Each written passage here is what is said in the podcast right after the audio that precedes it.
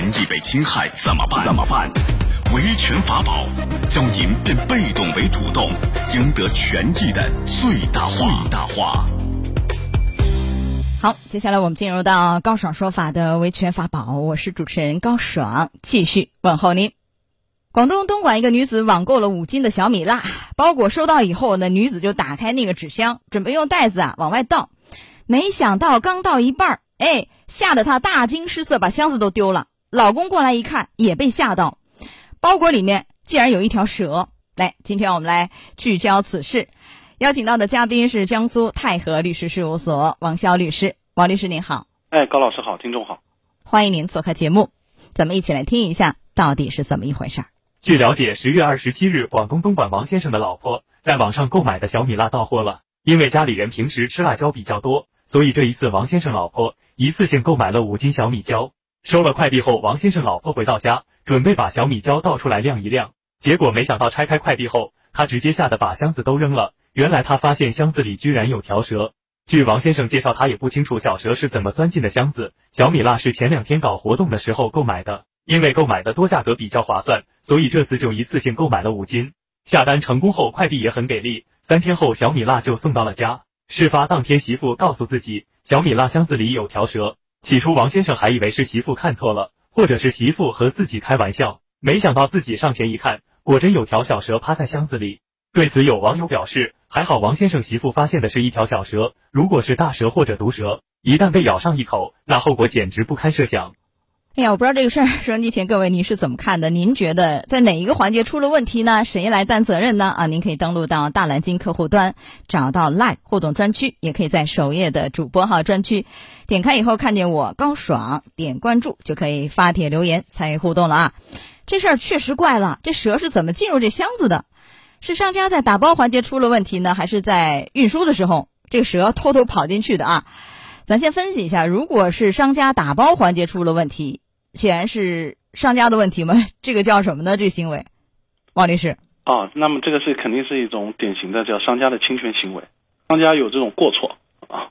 那这个叫侵权，侵的是什么权？是人身损害还是什么一个权利？嗯，它会造成，比如说我们讲的这个买方，他收到货之后遭遭受的这种惊吓也好，甚至被蛇咬了造成的这种身体损伤也好，它都是侵典型的侵权责任。呃，当然好在这个女子没有受伤，吓得不轻是吧？但是吓得不轻，这个就医的费用啊，精神损害抚慰金啊，怎么主张啊？这块儿？对这一块主张费用确实是实务当中取证是比较困难的。那么如果就医的费用，这个是凭票、凭据、凭就诊材料是明确能够能够证实的，当然可以主张。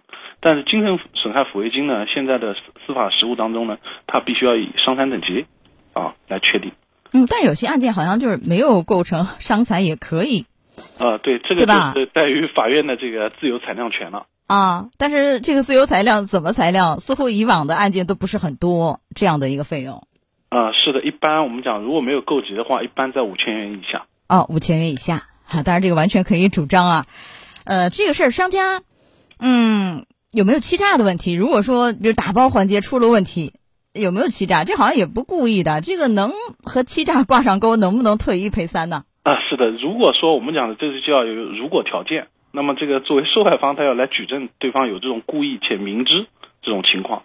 那么如果说无法去证实这一点的话，那么这个您说这个商家是故意放进去这种情况，好像在这个论断上也没有实据。那么如果说不能证实商家是故意来放的，那么肯定也。不存在消费欺诈的故意了。嗯，但是如果不是故意放进去的，比如说不小心，呃，打包环节进去的，那这个其实也不是，也不是一个欺诈吧？对他没 有欺诈故意，对。啊，但是有没有比如销售不符合食品安全的行为？那他这个食品里面怎么有蛇呢？显然不符合一个食品安全呢。从这个角度，能不能退一就赔十的那种十倍的赔偿？哦，这个我我我认为也也也不符合。因为它这个销售的这个这个食品呢，它可能是一个农农产品这一块，那么但是它附随的这个添了一个蛇在里面，那我们讲这个也没有不符合这种食品安全的这种行为，比如说会导致小米辣的小米椒的这种比如腐化腐蚀啊这种情况，因为它毕竟是个活物嘛。嗯，所以这个无论是退一赔三也好，还是十倍赔偿，都很难主张。是的这一块儿。但是如果比如说商家打包的环节出了问题，折进去了，那除了对这个消费者啊有比如说精神损害抚慰金的赔偿啊，呃，还有没有行政处罚呢？啊，这个就会存在一定的行政处罚了，因为我们这个快递运输业呢，它是有这种比较严格的这种监管要求的，啊，比如说我们讲经营快递业务，切记不可携带活物啊，这么一个要求。但是怎么处罚？对商家我说的，商家这个怎么处罚？行哦，政方面。那么如果啊说对于商家的这一块，那么可能就是以这种，比如说我们讲食品安全的这种经营情况，那么如果构成的，一般都是两千元以下的罚款。啊，是行政主管部门对他进行对两千元以下的罚款就没有了是啊，仅此而已。呃，对，当然也包哦括比如说有一些，比如停产停业啊、责令改正啊这种情形啊。那最严的呢？啊，最严就吊销营业执照了。啊，吊销营业执照。好，这个如果商家是故意放进去的，那这个行为就非常恶劣啊。我们假设一下，那这个是有点什么故意伤害的意思，还是什么一个行为？那么这个就是先典型典型性的这种叫侵权行为，那么这个呃，甚至有可能构上刑事刑事责任的。刑事责任是什么罪名？呃，那么可能以这种行为来确定，对于比如说他的买者他是不特定不特定对象，对于不特定对象的这种，比如说过失啊呃致害，或者说故意致害。那是故意伤害罪呢，还是什么？因为您说不特定对象，我马上想到以危险方法危害公共安全。对，因为它首先呢，但它的特定对象它不固定。那么，但是呢，这个商家和买家之间呢，现在的网购也有一定的特殊性，因为买家啊，因为卖家他是明确知道买家信息的，比如说他的这个邮件地址啊、下单地址啊、下单名称呀、这个是明明明确知道的。那么这个时候他还放蛇里面，那就构成故意致害了。就故意伤害罪对。啊？怎么量刑呢？呃，那么这个一般都是三年以下。那么如果说情节严重的，可能三到七年。他是只要放进去就涉罪，还是说造成一个后果？放进去以后把人咬伤，有可能是三年以下三到七，还是说呃放进去没有咬伤，就有可能是一个比如治安处罚、罚款、拘留，是怎么说？哦、那么如果说只是放进去，也没有这种致害的话，他连最基础的这个量刑起点都不能够上，那肯定不会承担这个相应的刑事责任。那治安处罚是怎么罚呢？呃，如果说是他有这种明确的，这能够证实他有明确的这个，那么他可能会构成这个治安处罚条例当中管理的一些限制条件。您比如说这个呃，严禁他去销售，比如说我们讲的有活物的这种情况的，那么他在销售小米辣的时候放这种这样的蛇，那么治安处罚当中呃有可能会处以拘留的这种情况。拘留是拘十五天，对，以下啊罚款是最高罚多少？两千。两千。对。好，这是关于商家哈，几种可能咱都分析一下。还有，如果是运输的时候，这蛇偷偷溜进去，这种可能性好像也不能排除。但我就很好奇，这蛇是怎么钻到那个就打包好的箱子里？这也好像比较难啊。呃，如果这样的话，和商家就没关系，是快递公司的问题吗？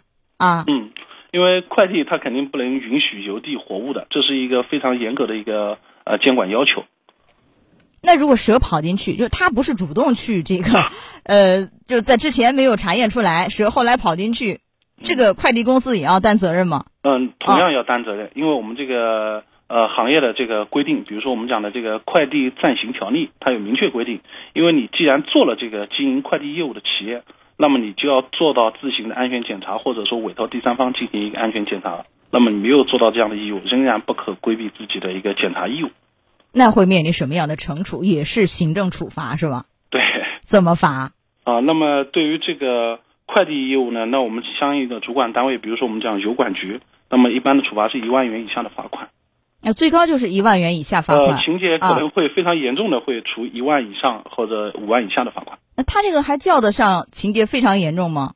呃，哪一个档次？情节严重也是相当于我们主管部门经过这个层层的这个非常详细的调查之后来得出的。你比如说，呃呃，明确的这个造成的有明确的伤害的，或者说有重大的这个群体性这种伤亡情况的这种的，可能构成。嗯、但所以目前这个有可能还够不上，特别严重啊，一万元以下。好，呃，但是还是要对这个，比如说消费者进行民事赔偿吗？就快递公司这块也要赔。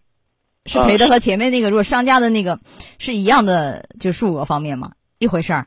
嗯，对，我们刚才跟讲商家当中会构成一个侵权责任，因为商家本身他和消费者之间还有个买卖合同嘛。那么如果说消费者只主张侵权责任的话，同样可以把快递公司一并纳入，因为快递公司我们刚才讲到了，他有安全检查的这个义务。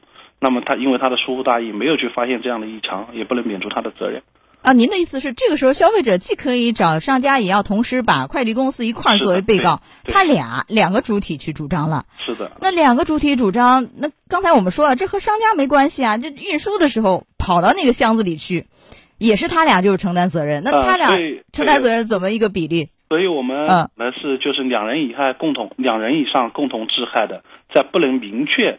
归属于任何一方的责任的时候，那么这个时候人民法院可能就他们共同来承担共同赔偿责任，那就是连带了。对啊，好，还有一种可能，这也是网友说的啊，有可能这个蛇本身是其他人买的，通过快递去这个运送，结果这个蛇呢就有蛇的这个包裹和那个女子啊买小米辣那包裹挨在一起一个货车上，有没有可能从这个包裹跑到了这个女子那个包裹里头？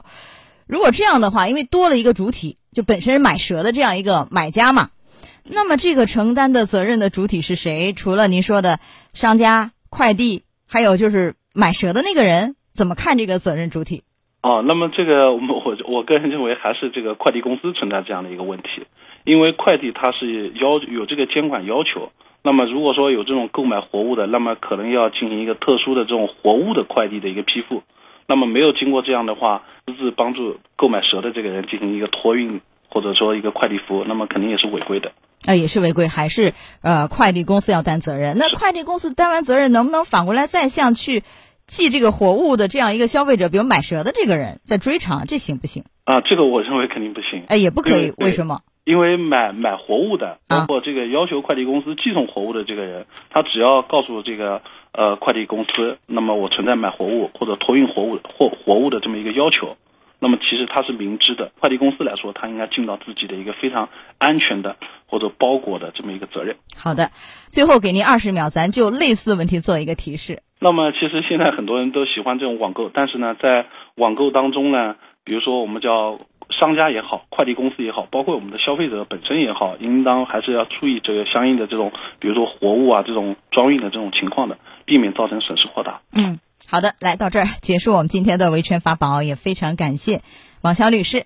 王律师稍后会继续连线您，我们稍后再见。好，再见。好，接下来进广告，马上回来。高爽说法节目收听时间，首播。FM 九十三点七，江苏新闻广播，十五点十分到十六点；复播 AM 七零二，江苏新闻综合广播，二十二点三十到二十三点。想咨询法律问题和主持人高爽互动，请下载大蓝鲸 APP 到高爽的朋友圈。节目微信公众号“高爽说法”，网络收听方式。江苏广播网三 w 点 vojs 点 cn，智能手机下载大蓝鲸 APP 或蜻蜓、喜马拉雅等，搜索“高爽说法”，可随时收听。